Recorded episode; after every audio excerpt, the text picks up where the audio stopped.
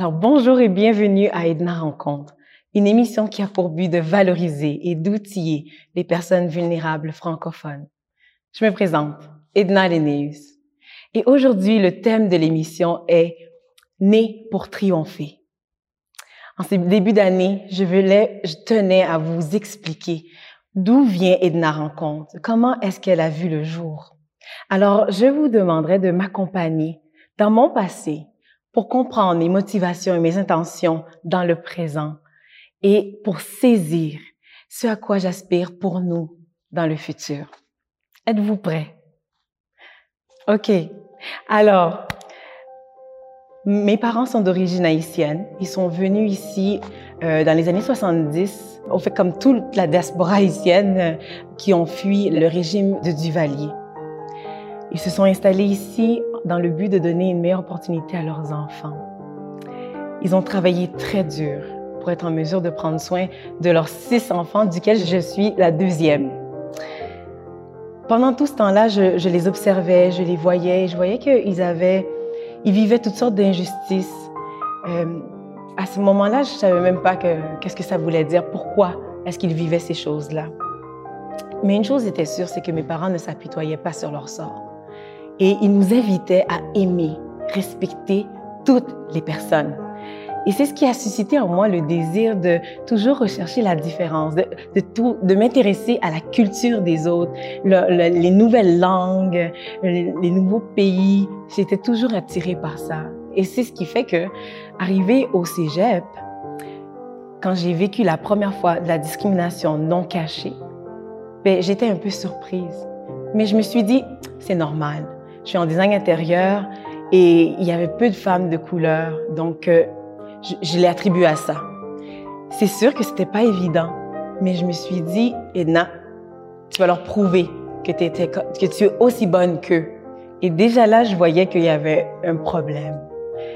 Mais j'en faisais pas un cas, j'avais décidé de ne pas être une victime.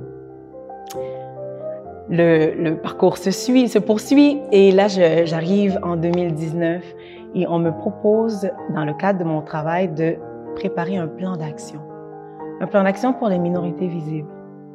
Et à travers mes lectures, j'ai vu tout ce que j'avais pu vivre avant et tout ce que je, au fait, ce que je lisais me permettait de voir une répétition de comportements et j'aimerais vous faire part de deux observations. La première, la première était que la plupart du temps, chez l'être humain, il y a ce désir de supériorité, conscient inconsciente. C'est de amener une certaine valeur à une personne plutôt qu'à une autre. Et, donc, je donne un exemple. Donc, si on est bien portant, de se sentir supérieur à ceux qui sont en situation de handicap, visible ou invisible. Euh, si on est d'une certaine couleur, ben, on se sent supérieur face à une autre. Et je crois que la plupart de ces pensées viennent de, de l'impact de la colonisation. C'était ma première observation. La deuxième. La deuxième, c'était le fait qu'il y avait plusieurs couches de, de, de stéréotypes dans lesquels moi je me retrouvais comme femme noire, j'étais une femme de couleur, euh, francophone, évidemment dans une situation familiale qui était de classe ouvrière, donc euh, moyenne. Et, et, là, je me suis rendu compte, si jamais j'avais une, situation de handicap, et eh bien à ce moment-là, ce serait encore même une autre couche de stéréotypes.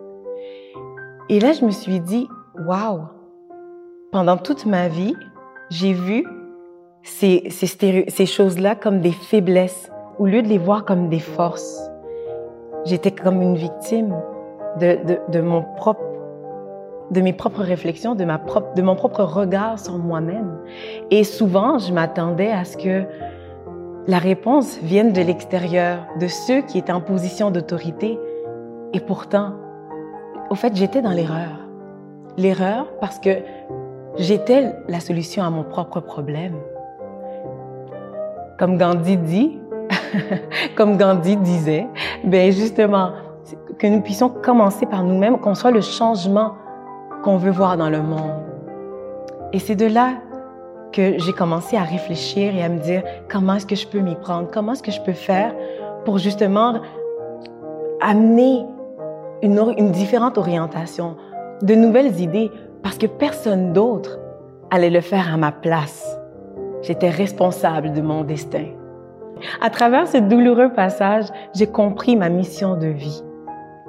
Je suis née pour amener les personnes vulnérables francophones du silence et de l'invisibilité à la lumière. Et l'émission Edna Rencontre fait partie d'un de ces éléments. Mon désir était et est de créer un espace sécuritaire où plusieurs personnes vont pouvoir venir raconter leurs histoires. Leurs histoires qui normalement ne seraient pas entendues à la télévision ou sous d'autres plateformes. Mon désir est de créer une communauté, une communauté de personnes qui ont choisi de triompher. Parce que justement, ça va nous permettre de créer un mouvement, un mouvement non seulement positif, mais amener un vent de changement dans notre société. Et voici ce à quoi j'aspire pour nous dans le futur.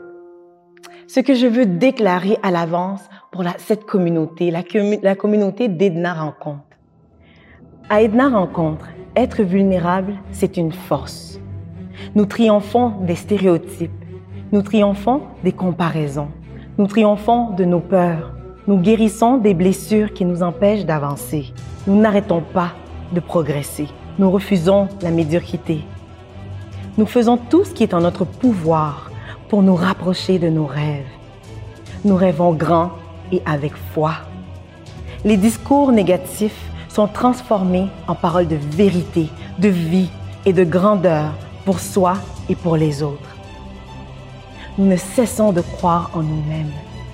Nous sommes des hommes et des femmes de caractère, nobles, intègres, radieux, qui influencent. Nous pardonnons. La feuille blanche ne nous effraie pas parce que nous avons notre histoire à écrire. Cette histoire commence avec nous, car nous avons triomphé de nous-mêmes, de la société et des chaînes générationnelles. L'héritage que nous transférons à la prochaine génération est une vie épanouie. À Edna Rencontre, nous sommes nés pour triompher.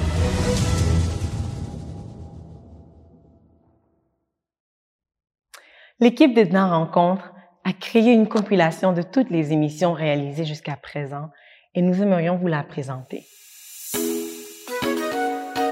Je pense que quand, on décide de faire un seul geste, même si c'est simple, ça fait vraiment la différence dans la vie de cet enfant-là, d'une famille.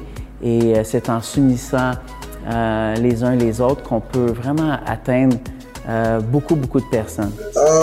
actuellement, on est en train de déblayer et de jeter les débris, vider les fosses, et puis, euh, actuellement, nous sommes en train de reconstruire la fosse, là où vous voyez euh, la, notre fosse qui a été brisée. Maintenant, et depuis trois jours, on travaille ardemment à la reconstruire. Et... Tout le monde avait ses bobos. Mm-hmm. Puis moi, j'étais distraite par ça. Puis j'étais comme, oh non, là, là c'est ma chance, il faut que je passe cet examen-là. Là. Puis, euh, ouais, c'est ça. Fait les mesures devrait être vraiment euh, euh, mieux adapté à chaque personne, à chaque situation. Oui, exact. Oui. donc, mais j'ai réussi à avoir mon, mon grâce à ça, donc je les remercie. Aussi, le bénévolat, ça m'aide aussi à, à, mettre le, à me concentrer sur les autres plutôt que me concentrer sur mes problèmes. Et puis, ça m'apporte beaucoup parce que je rencontre des gens qui, qui ont vécu des situations encore pires que les miennes. Et je me dis, bon, ben, OK, euh, peut-être que ça fait mal quand je marche, mais moi, je peux marcher. Euh, les nouveaux arrivés connaissent absolument rien. Et c'est là où j'ai appris, quand on me faisait autant de questions, j'ai dit, mais il y a, il y a un manque à quelque part. Absolument. Euh, et c'est bien qu'on puisse donner des, des, du support, euh, non seulement à remplir des documents, mais dire bon ok j'ai besoin d'un avocat, j'ai besoin d'un travailleur social, j'ai besoin de, de, peut-être un psychologue, j'ai besoin de, de, de, beaucoup beaucoup de, de professionnels. Euh, donc ça serait d'établir une équipe. Des fois il y a des racismes, des fois il y a l'exclusion, comme on parle de la vulnérabilité. Puis euh, des fois, c'est c'est pas évident. Mais quand tu mets, dans mon cas personnel, quand tu mets tout dans la main de Dieu, puis tu as la foi en toi-même, je pense que tout se vient tout seul. Les relations toxiques, c'est qu'il faut un émetteur et un récepteur. Oui, Donc, quelqu'un qui est toxique pour moi n'est pas nécessairement toxique pour un autre. c'est vrai. Parce qu'il faut...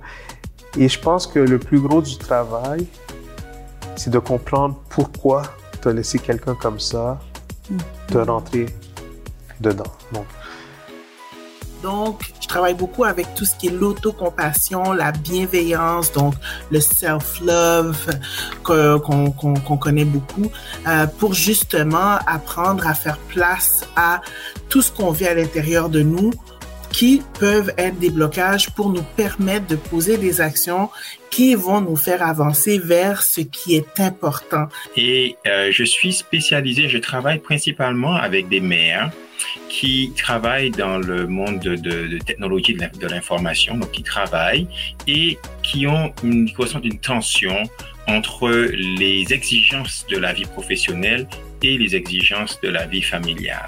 Et je les coach de façon à qu'elles puissent, qu'elles puissent découvrir le pouvoir qu'elles ont de prendre des décisions qui sont alignées avec leurs valeurs. Alors, j'espère que cette émission vous a plu. On vous invite à nous suivre dans nos aventures pour 2022. Merci d'avoir été parmi nous. N'oubliez pas de aimer nos pages Facebook, Instagram, YouTube pour nous permettre d'agrandir la communauté. Sur ce, je vous dis à la prochaine fois. Merci.